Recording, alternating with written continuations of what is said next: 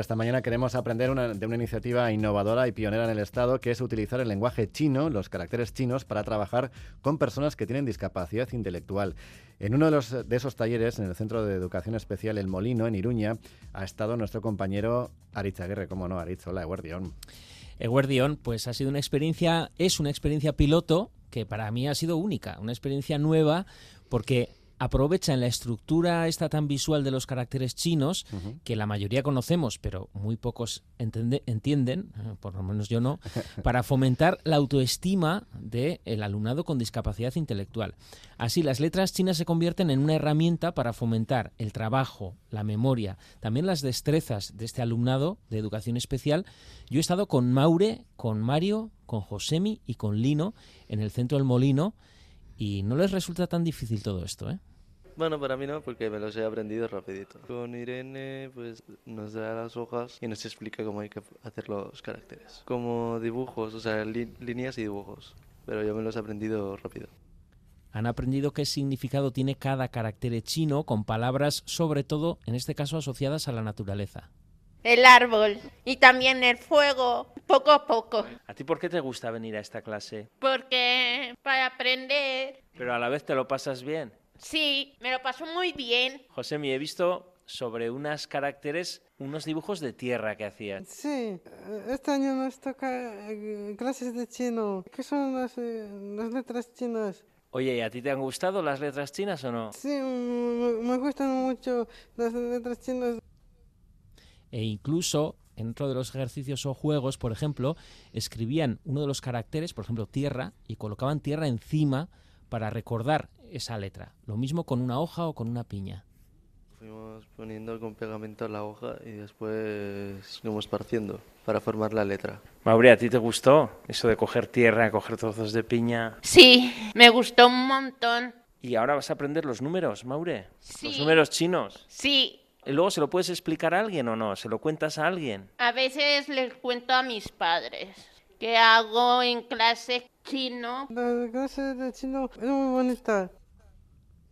Bueno, no han estado eh, solos, no están solos, yo tampoco, sino muy bien acompañados por su profesora Irene Izarra de la Fundación Kili Fundación, que es traductora y profesora de chino mandarín y que está con nosotros Irene Gunón. Hola, buenos días. Buenos días. Bueno, antes que nada, para situar a los oyentes, ¿qué es la Fundación Kili? Eh, bueno, eh, corrección pequeñita, se pronuncia Chili, escogimos un poquito mal el nombre para que para, para, los hispanohablantes, pero bueno, eh, la Fundación Chili es una fundación que surge como una iniciativa social de la empresa de consultoría Herrera Chang, con la que queríamos acercar el mundo chino a la sociedad navarra, brindando puentes de conocimiento y también de comprensión intercultural. Y en este caso, utilizar los caracteres chinos enfocados a personas con discapacidad intelectual, ¿por qué? Pues la verdad, eh, no, no, me acuerdo exactamente de dónde surgió la idea, pero eh, pues a raíz de trabajar con el idioma chino, pues te vas dando cuenta de, de las particularidades del idioma y cómo puede ayudar en, eh, en general a todo tipo de alumnado. Y pues conocíamos el Centro del Molino por la labor que, que, hacen desde hace mucho tiempo y se nos ocurrió esta idea de por qué no probar, ¿no? Ya, ya habíamos visto algunos ejemplos de trabajo de caracteres chinos para con personas mayores, por ejemplo, para el Alzheimer, entonces pensamos que podría ser una buena idea, además para traer eh, una parte de la cultura china a un segmento de la población navarra que igual de otra manera no hubiera estado en contacto con, ella. Irene, eh, buenos días, lo primero. Eh, mira, nos está escuchando también Andreas Llanos del Instituto Confucio de Madrid, que también trabaja con vosotros en este proyecto, es uno de los impulsores. Andreas, hola, buenos días.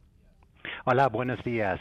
Y enhorabuena porque es una muy buena iniciativa lo que nos está contando Irene y lo que ha podido ver eh, in situ nuestro compañero Aritz. ¿Cómo surge la, idea? Bueno, la idea surge en, con la Fundación Chili, que se nos acercó la Fundación Chili para compartir esa propuesta con nosotros y nosotros nos gustó tanto que el Instituto Confucio de Madrid mm, hemos dado una ayuda para em, financiera para que se pueda llevar a cabo sin costes no para los participantes porque nosotros también vemos en eso un proyecto piloto. Es muy novedoso este, esa metodología, este planteamiento y mm, esperamos experiencias que podemos aplicar aquí en Madrid también con, em, con un público discapacitado que normalmente se queda fuera, digamos, de nuestro alcance. Porque Irene, habéis abierto el camino vosotros. Sí, bueno, en principio no conocemos otra iniciativa similar y pues estamos contentos de haber contado con el apoyo del Instituto Confucio para pues para investigar, para analizar cómo reaccionan también los estudiantes y, si nuestras premisas eh, se cumplían, ¿no? Porque ¿cuál es la lógica que comentáis que tienen los caracteres chinos para que nos permita comprenderla y con personas con discapacidad intelectual? Eh, bueno, al final los caracteres chinos tienen una imagen muy clara, muy gráfica, pero que nos está dando parte de información en ocasiones, en el caso de los caracteres sobre la naturaleza, nos da información sobre su significado, pero no de una manera tan obvia como si fuese una fotografía, ¿no? Entonces esto hace que se trabajen distintas aptitudes, ¿no? Pues eh, aparte de la memoria, también la capacidad relacional entre un significado y una imagen que te evoca relativamente lo que, lo que quiere decir. No es una fotografía, pero sí es lo más parecido a un cuadro, ¿no? A una pintura, en un lienzo o el soporte que sea. Bueno, no, no tiene por qué exactamente desde fuera, se puede ver como algo muy artístico, ¿no? Pero eh, sobre todo desde el desconocimiento y porque se ha exotizado mucho eh, el tema de los idiomas asiáticos eh, aquí, pero tiene una lógica como cualquier otro idioma y, no, no, no, es tan artístico igual como parece, pero sí que puede ser muy útil por la estructura que tiene. Miren el taller, Iñaki, cómo les iba enseñando Irene los números eh, ella traía unas fichas con los caracteres chinos que simbolizaban números y ellos, ellas los iban relacionando. Este es el 6, entonces. Mauri adivinó el 6. Yo he contado 5. Efectivamente. entonces, este es el 4. Ajá. Muy bien. Yo el 1. El 1. ¿Dónde está el 1 en este lado, Mario? Aquí te diciendo. ¿Y en el otro lado cuál crees que es el 1? Ah. Ah, no te vamos a decir, Mario. explicarle a Irene, tú has pasado de profesora y traductora de chino mandarín a trabajar con personas con discapacidad intelectual. ¿Cómo ha sido ese cambio, ese salto? Pues la verdad es que al principio sí que estaba muy expectante porque no sabía, eh, no sabía cómo iba a salir el taller. Eh, la verdad es que los niveles eh, de diversidad son muy variados dentro del mismo grupo y eso sí que me daba un poco de, miedo, no os voy a mentir, porque es difícil mantener la atención en una clase con niveles tan distintos, pero estoy muy contenta porque están reaccionando muy bien y, y les está gustando la actividad y vienen con ganas a clase, así que la verdad es que estoy muy satisfecha. ¿Y tú qué has aprendido? Sí, eh, la verdad es que a mí me están enseñando la paciencia, eh, el hecho de que todo el mundo eh, es válido y todo el mundo hace las cosas a su ritmo y está bien, ¿no? Que eso creo que es algo que muchas veces perdemos el foco en nuestro día a día, ¿no? Aris, te decía que tú has constatado que la clase está contenta con Irene. Bueno, esto es lo que dicen ellos y ellas de Irene, de su profesora. Irene es tu profesora de chino, Maure. Sí. Y me cae muy bien. Sí, enseña bien. Sí. ¿No es un poco pesada? No. ¿Y el chino es aburrido o lo hace divertido, Irene? Divertido. José, ¿a ti te pone contento saber chino? Sí, me gustan las letras chinas. Bueno, Andreas ya ve que es el éxito por una parte y por la otra de este tipo de talleres que están experimentando en Pamplona. Eh, me imagino que recibirán llamadas para poder expandirlo, ¿no? Sí, claro, claro. Es, yo creo que lo que tenemos que hacer es que Irene comparta esa experiencia con nuestros profesores y da como una poca pequeña formación y, nosotros vamos a contactar a instituciones como el Molino en Pamplona para colaborar y desarrollar un programa también.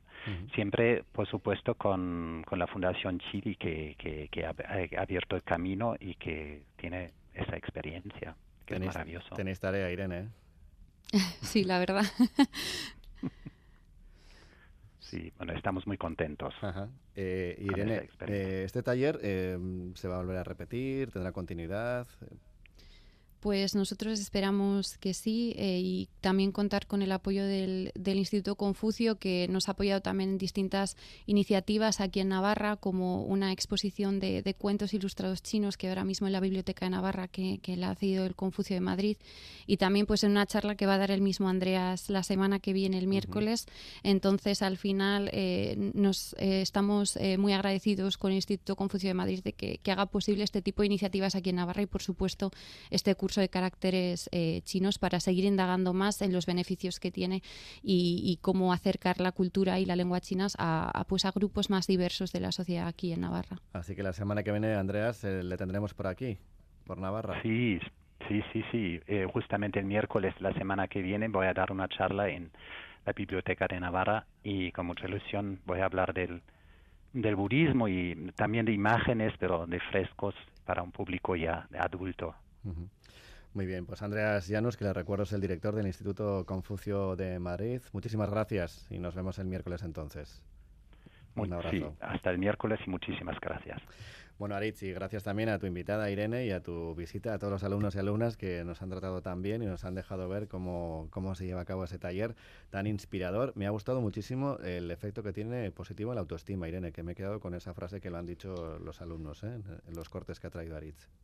Sí, la verdad es que eh, para, yo creo que para cualquier persona en general aprender un idioma nuevo supone un reto, ¿no? Eh, entonces, eh, bueno, en, aprendiendo inglés, euskera, cualquier idioma siempre sientes esta, este sentimiento, o sea, siempre tienes esta sensación de haber logrado algo, pues cuando le añades un grado de dificultad extra, siempre el resultado va a ser positivo y en este caso yo estoy sorprendida de que yo tenía esta premisa en mi cabeza de que era positivo para la autoestima, pero eh, ha superado mis, mis expectativas con creces. Pues felicidades.